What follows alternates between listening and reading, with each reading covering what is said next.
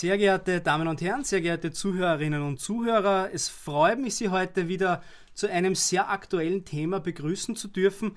Sie haben es ja mitbekommen, es war in allen Medien präsent, die Causa oder nennen wir sie Affäre GameStop, bei der relativ vieles passiert ist und wir möchten es uns heute rechtlich ansehen und die ganze Szenerie nach Österreich verlagern und dann sehen, wie wäre es nach österreichischem Recht zu beurteilen. Mein heutiger Gesprächspartner ist äh, Dr. Raphael Thoman, Partner bei Brandl Talos Rechtsanwälte, eine Kanzlei, die auf Bank- und Kapitalmarktrecht spe spezialisiert ist, genau wie Herr Thoman, der ja auch den KMG-Kommentar beim Linde Verlag herausgegeben hat. Sehr geehrter Herr Dr. Thoman, vielen Dank, dass Sie sich heute die Zeit genommen haben und mein Interviewgast sind. Vielen Dank für die Einladung. Ich würde sagen, wir gehen gleich ins Thema rein. Es gibt viel zu besprechen, rechtlich viel aufzuarbeiten. Ähm, ich würde einfach mit der ersten Frage starten. Können Sie uns äh, einfach einmal kurz erklären, welcher Sachverhalt der Causa GameStop zugrunde liegt? Ja, sehr gerne. Und ich glaube, Sie haben das ganz treffend bezeichnet, als Sie es eine Affäre bezeichnet haben weil eigentlich handelt es sich dabei um einen oder um den Kern, um den es hier geht, um ein ganz klassisches kapitalmarktrechtliches Vorgehen bzw. ein börserechtliches Vorgehen, und zwar um das Shorten von Wertpapieren. Das hier jetzt besonders ins Rampenlicht gerückt ist, einfach aufgrund dessen, dass ja eine Reihe an Kleinanlegern, fast schon in Robin Hood-Manier, versucht haben, sich an großen Hedgefonds-Managern zu rächen ähm, und denen hier durchaus das Handwerk gelegt haben. Nun, was heißt Shorten eigentlich? Im Grunde genommen handelt es sich dabei um Leerverkäufe, bei denen im Kern Wertpapiere verkauft werden, die der Verkäufer zum Zeitpunkt des Verkaufs eigentlich noch gar nicht hat. Und er tut das, um auf fallende Kurse zu wetten. Wie läuft das in der Praxis? Nun gehen wir davon aus, dass der Kurs eines Wertpapiers 10 Dollar beträgt und der Händler A sich zu diesem Zeitpunkt vom Händler B Aktien von GameStop ausgeborgt hat. In weiterer Folge verkauft er die Papiere sogleich und hofft, dass der Preis der Wertpapiere zum Beispiel auf 5 Dollar fällt. Ist das der Fall und muss er zu diesem Zeitpunkt die Wertpapiere wieder zurückübertragen, so würde er einen Gewinn machen von 5 Dollar pro Wertpapier und müsste nur eine geringfügige Leihgebühr an den ursprünglichen Händler zurückgeben. Das ist durchaus üblich und viele Fonds, die Aktien länger halten wollen, borgen die Wertpapiere auch gerne her und solche Wetten können, wie man sich vorstellen kann, wenn sie im großen Stil betrieben werden, sehr gewinnbringend sein. Dabei geht allerdings natürlich auch der Händler A ein ziemlich großes Risiko ein. Sollte der Kurs, warum auch immer, nicht wie von ihm vorhergesagt fallen, sondern im Gegenteil steigen oder drastisch steigen, müsste er die Wertpapiere immer noch zurückgeben an den Händler B und daher auch zu diesem Zeitpunkt dann teuer kaufen, als er sie verkauft hat dass sich der Händler A auch zu diesem Zeitpunkt gegenüber dem Händler B verpflichtet hat, hat er nicht die Möglichkeit, hier zum Beispiel noch weiter zuzuwarten oder weitere äh, Kursentwicklungen zu berücksichtigen, sondern er muss daher den Verkauf zu genau diesem Zeitpunkt tätigen. Und hier nun genau an dieser Stelle kommen die Kleinanleger ins Spiel. Bei GameStop handelt es sich bei einem äh, Unternehmen, das seit Jahren bereits in der Krise ist und bei dem viele Hedgefonds davon ausgegangen sind, dass die Preise der Aktien oder der Kurs der Aktien weiter fallen wird. Sie haben daher gewettet auf die fallenden Kurse, indem sie das äh, Shorten betrieben haben. Und diese Wetten sind auch öffentlich einsehbar. Und anscheinend haben diverse Kleinanleger, die sich im Online-Forum Reddit versammelt haben, diese Entwicklung nicht gut geheißen und haben begonnen, den Börsenkurs bewusst nach oben zu treiben, um künstlich ein hohes Kursniveau zu erzeugen. In weiterer Folge ist dann genau das passiert oder ist dann genau das Risiko eingetreten, das Hedgefondsmanager eigentlich vermeiden wollen. Sie mussten die Wertpapiere zu einem bestimmten Zeitpunkt zu einem wesentlich höheren Kurs kaufen, als sie sie verkauft hatten und haben in weiterer Folge hohe Verluste in Milliardenhöhe eingefahren. Aber damit war der ganze Fall noch nicht abgeschlossen. Was dann nämlich noch passiert ist, ist, dass diverse Börsenmakler bzw. Broker eingeschritten sind und in letzter Minute den Kauf und Verkauf von GameStop und anderen Aktien eingestellt haben. Ähm, getan haben sie das, um weiteren Schaden von den Hedgefonds abzuweisen. Allerdings wird das nicht purer Altruismus oder Hilfsbereitschaft gegenüber den Hedgefondsmanagers, sondern was dazu, dazugekommen ist, ist, dass diese Broker ihrerseits wiederum mit den Hedgefondsmanagern verbunden sind, womit sich natürlich erst wieder die Frage stellt, ob auch dieses Verhalten allenfalls strafbar ist. Sie haben es ja richtig angesprochen. Das Spannende ist ja, dass ein Schaden in der Höhe von 12,5 Milliarden Dollar bei den Hedgefonds eingetreten ist und sich quasi die Kleinanleger wirklich nicht nur ähm, im Sinne des Robinhood, sondern wirklich als Robinhood zusammengetan haben und Probleme verursacht haben. Wie wir nun wissen, wird der Markt durch Angebot und Nachfrage geregelt. Durch die Absprache der Kleinanleger wurde der Preis, wie Sie richtig geschildert haben, in die Höhe getrieben und die Hedgefonds, die auf einen Fall der Aktie gewettet haben, wurden abgestraft. Jetzt stellt sich bei vielen die Frage, warum ist ein solches Vorgehen am Aktienmarkt rechtlich ganz anders zu bewerten als eine Absprache zum Kauf von Waren, die nicht an der Börse gehandelt werden, um etwa deren Preis in die Höhe zu treiben? Ja, das ist eine sehr berechtigte Frage und auch eine Frage, die seit Jahren schon umstritten ist. Nun grundsätzlich ist es ja durchaus nicht fremd, dass der Gesetzgeber bestimmtes Verhalten am freien Markt unterbindet. Man denke hier etwa an das Kartellrecht, wo der Gesetzgeber auch außerhalb des Börsenmarktes bestimmte Verhaltensmuster untersagt, um zu erreichen, dass der Markt ungehindert von äußeren Einflüssen sich entwickeln kann. Ganz ähnliche Überlegungen treiben ihn auch im Bereich des Börserechts um, wobei hier vor allem zwei Aspekte im Zentrum stehen.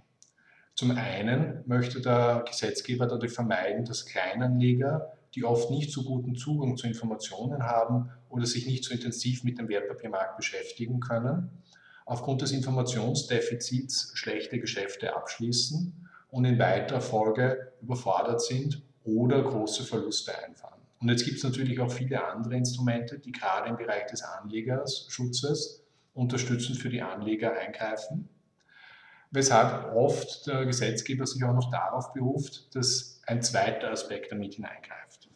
Sollte Marktmanipulation oder sollte auch Insiderhandel, der oft in einem Atemzug dazu genannt wird, ungehindert zulässig sein, wäre zu befürchten, dass die Kleinanleger im Laufe der Zeit sich frustriert von den Börsenmärkten abwenden, abwenden und in weiterer Folge nicht mehr über die Börsen handeln werden. Dadurch würde den Börsen natürlich zu einem erheblichen Maß Liquidität entzogen, was erst recht wieder dazu führt, dass der Börsenmarkt oder der Börsehandel nicht gar so frei vonstatten geht, wie das der Gesetzgeber gerne hätte. Und dadurch halt am Ende des Tages viel weniger gehandelt werden würde, als das jetzt der Fall ist. Mhm. Sie haben es ja schon angesprochen, die beiden Schlagworte Marktmanipulation und Insiderhandel. In den USA ist nach gegenwärtigem Stand sehr umstritten, ob das durch die Kleinanleger gesetzte Verhalten strafbar ist. Jetzt gehen wir in einem nächsten Schritt davon aus, dass wir diesen Fall nach Österreich verlagern.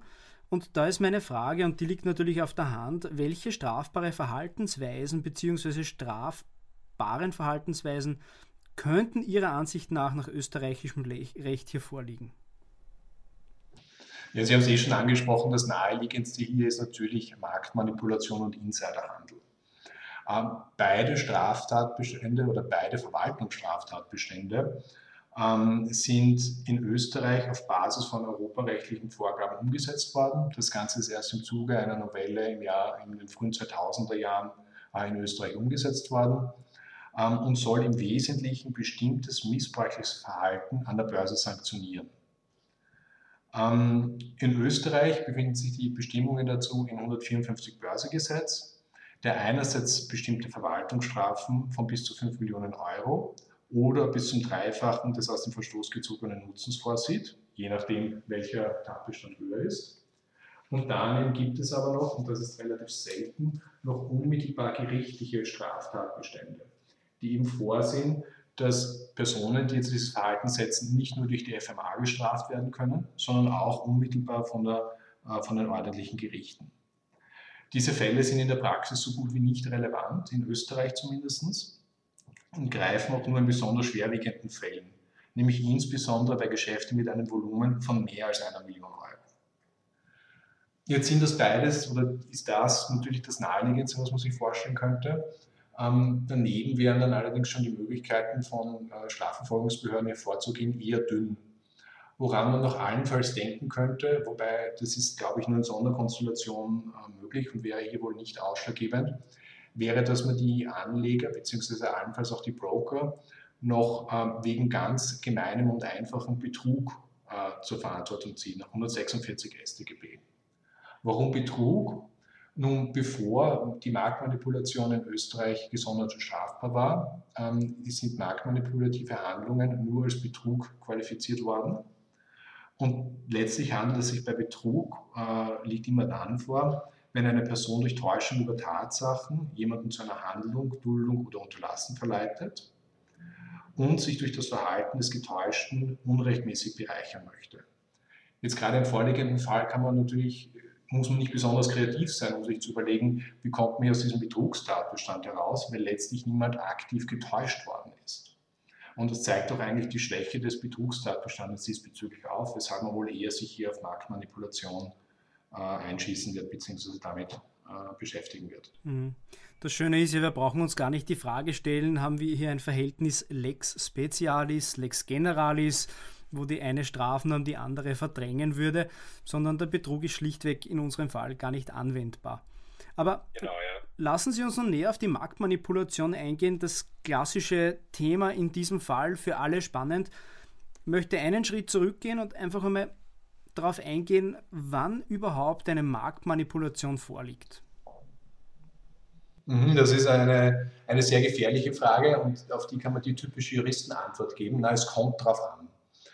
Der Gesetzgeber hat nämlich, als er sich mit der Marktmanipulation befasst hat, relativ schnell erkannt, dass Leute, die solche Handlungen setzen, sehr, sehr kreativ sind und es da gar nicht so leicht möglich ist, dass man jetzt einen allumfassenden Tatbestand beschreibt, der jede Konstellation der Marktmanipulation erfasst. Der Gesetzgeber hat daher eine sehr, sehr offene Definition gewählt und drei typische Tathandlungen ähm, vorgegeben, bei denen ein marktmanipulatives Verhalten äh, zu bestrafen wäre.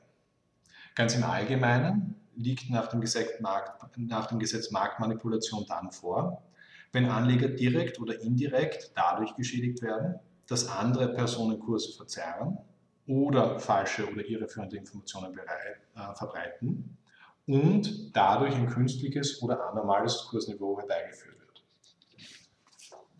Und ähm, wenn dieses manipulative Verhalten vorliegt, dann kann das in drei unterschiedlichen Fallkonstellationen bzw. in drei unterschiedlichen Tathandlungen passieren. Die naheliegendste oder die einfachste Konstellation ist, dass jemand bewusst falsche Informationen verbreitet äh, um dadurch die äh, Kurse zu beeinflussen. Klassische Beispiele dafür ist etwa die falsche Verbreitung darüber, dass kurz oder in Kürze ein wichtiges Patent angemeldet wird oder dass ein Unternehmen eine Lizenz verliert. Wie man sich vorstellen kann, wenn solche Informationen publik werden, hat das unmittelbare Auswirkungen auf die Aktienkurse. Ähm, und wenn das der Fall ist und gleichzeitig ein manipulatives Verhalten vorliegt und die Kurse dadurch beeinflusst werden, liegt Marktmanipulation vor.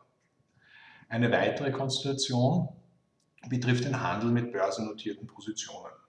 Der ganz klassische Fall ist, sind hier die sogenannten Crossing-Geschäfte. Bei Crossing-Geschäften werden Wertpapiere durch ein und dieselbe Person verkauft und kurz darauf wieder gekauft, um dadurch dem Markt vorzuspielen, dass es einen sehr aktiven Handel mit den entsprechenden Wertpapieren gibt. Und auch hier wiederum mit dem Ziel, äh, um den Kurs des Wertpapiers zu beeinflussen. Und schließlich gibt es dann noch eine Catch-all-Klausel, also eine Klausel, mit der der Gesetzgeber versucht, alles sonst, was irgendwo relevant sein könnte, einzufangen. Und so sagt er, dass auch sonstige Handlungen, die zur Manipulation dienen, erfasst sind. Darunter würde zum Beispiel ein Bombenanschlag gegen einen Emittenten fallen, ähm, der selbst wiederum an der Börse notiert, solange dieser Anschlag nur dadurch gesetzt wird oder dazu gesetzt wird, um manipulativ und unlaut auf den Kurs einer Aktie einzuwirken. Und wie man jetzt aus dieser Definition oder aus diesem Fallbeispiel ganz gut sieht, ähm, ist es damit sehr, sehr schwierig im Einzelfall zu erfassen, ob eine bestimmte Handlung jetzt manipulativ war oder nicht. Deswegen schauen sich die Gerichte auch oft gar nicht so sehr an, ob die objektiven Tatbestandsmerkmale vorliegen, sondern überlegen, ob aus subjektiver Perspektive eine Person Marktmanipulation verwirklichen wollte oder nicht. Sind die Motive für ein Handeln redlich oder nachvollziehbar? Wird das Gericht in der Regel zu dem Ergebnis kommen, dass unabhängig davon, ob der Tatbestand erfüllt ist, Manipulation nicht vorgelegen ist. Und erst dann, wenn es eben überhaupt keine vernünftigen Gründe mehr für ein bestimmtes Verhandeln gibt, zu einer Verurteilung wegen Marktmanipulation schreiten. Sie haben sie angesprochen, ein gar nicht so einfacher Paragraph, äh, gar nicht so einfach auszulegen, die Marktmanipulation. Ähm, jetzt kommt aber noch eine Sache erschwerend dazu bei der Causa GameStop. Es haben ja nicht alle Aktienkäufer basierend auf den Absprachen die Aktien gekauft, sondern der ein oder andere wird es wahrscheinlich auch aus eigenem Antrieb gekauft haben, ohne dass er von dieser konzertierten Absprache gewusst hat. Die Frage ist nun, müssen wir zwischen denjenigen, die sich abgesprochen haben und denjenigen, die sich die nichts von dieser Absprache wussten, unterscheiden? Das wird man nun relativ einfach beantworten können, können. Aber die zweite Frage, die daran anschließt, kann man das überhaupt in der Praxis wirklich nachweisen, wer an dieser Absprache mitgewirkt hat und basierend darauf die Aktien gekauft hat oder nicht? Ja, das wird sicherlich in der vorliegenden, im vorliegenden Fall ein besonderer Knackpunkt werden bei allfälligen Gerichtsverhandlungen.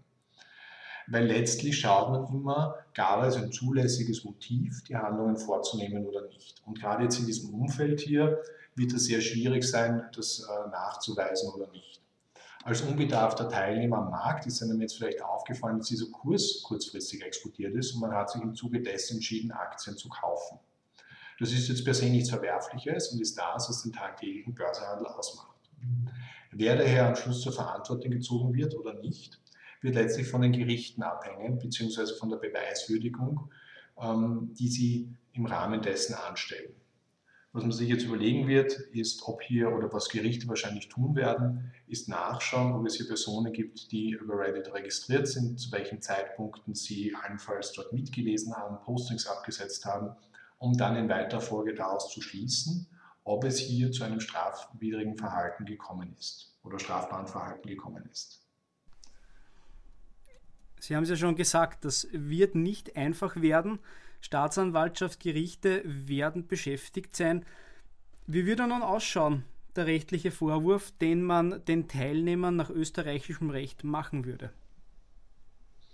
Ja, nach österreichischem Recht würde man hier wahrscheinlich zu dem Ergebnis kommen, dass halt sonstige Handlungen gesetzt worden sind, auf Basis derer die äh, Anleger hier zur Verantwortung zu ziehen sind.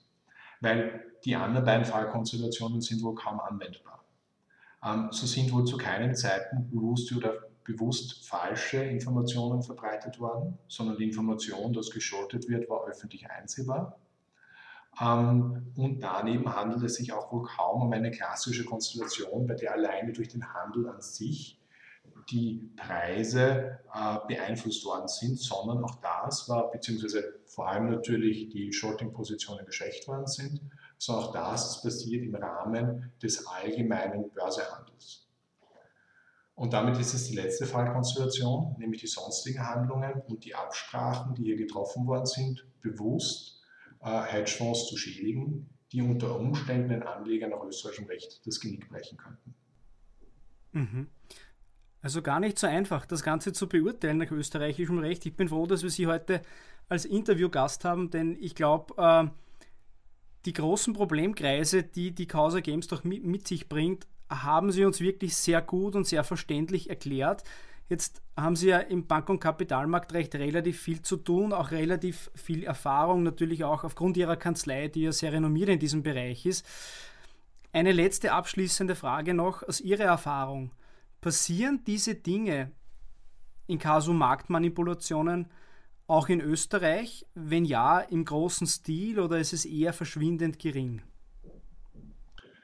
Ähm, ja, als, als Praktiker freuen wir uns unter Anführungszeichen über solche Fälle deswegen besonders, weil das in Österreich zumindest nicht sehr häufig vorkommt. Vor allem nicht in dem Umfang. Wir erleben das durchaus, dass Marktmanipulationsfälle immer wieder vorkommen, aber es handelt sich dabei in der Regel um kleinere Fälle, die vor allem im Zusammenhang mit Crossing-Geschäften auftreten. Warum das? Nun, was immer wieder passiert, ist, dass Personen versuchen, gegen Ende des Jahres Verluste, die sie am Aktienmarkt erlitten haben, auszugleichen um das im Rahmen ihrer steuerlichen Abrechnung entsprechend berücksichtigen zu können. Im Zuge dessen verkaufen sie dann kurz vor dem Jahreswechsel Wertpapiere und kaufen die dann wenige Tage darauf wieder auf, weil sie langfristig die Position halten möchte. Und wenn das passiert, hat man einen klassischen Marktmanipulationstatbestand erfüllt, ähm, in eben ein Crossing-Geschäft vorgekommen ist. Und das sind eigentlich so die wirklich klassischen Konstellationen, die uns im österreichischen Recht häufig begegnen. Aber abgesehen davon ähm, kommt das gar nicht so häufig vor, wohl auch wenn natürlich an der Wiener Börse jetzt nicht wie etwa in New York äh, so häufig Aktienhandel getätigt wird. Mhm. Ich fand das heutige Interview insgesamt sehr spannend. Zum einen muss man erst einmal den Sachverhalt, der sich hinter der Causa GameStop ereignet hat, verstehen können. Ihre Einführungen zu Beginn waren ja sehr klar. Etwas, das total schwierig ist, ähm, so einfach zu erklären und so verständlich zu erklären, ist unser großes Anliegen bei der Podcast-Reihe am Punkt. Ich glaube, wir haben heute wieder relativ vieles an unsere Zuseherinnen und Zuseher weitergegeben, viel rechtliches Verständnis geschaffen, eine wirklich schwierige Thematik gut und klar aufbereitet. Herr Dr. Thoman, vielen Dank, dass Sie sich die Zeit genommen haben. Vielen Dank, dass Sie mit Ihrer Expertise uns heute weitergeholfen haben. Ich glaube, wir werden uns noch das ein oder andere Mal hören im Zuge unserer Reihe am Punkt. Ich danke Ihnen für heute. Es war ein sehr, sehr angenehmes Gespräch und ja, auch ein kleiner Hinweis. Jeder, der von einem jungen, engagierten und sehr renommierten Bank- und Kapitalmarktrechtler noch etwas lernen möchte, der kann bei Linde auch den KMG-Kommentar käuflicher werden. Vielen Dank fürs Zuhören, sehr geehrter Dr. Thoman. Vielen Dank, dass Sie heute mein Interviewgast waren. Vielen Dank für die Einladung. Ich habe mich sehr gefreut, etwas dazu ausführen zu dürfen. Ich bin froh, dass die Kamera aus ist, sonst hätte man gesehen, wie rot meine Ohren gerade im Zuge der letzten Beschreibung angelaufen sind. Und ich freue mich bereits darauf, weitere Beiträge in der Podcast-Reihe hören zu können. Vielen Dank und auf Wiederhören. Vielen Dank. Wiederhören.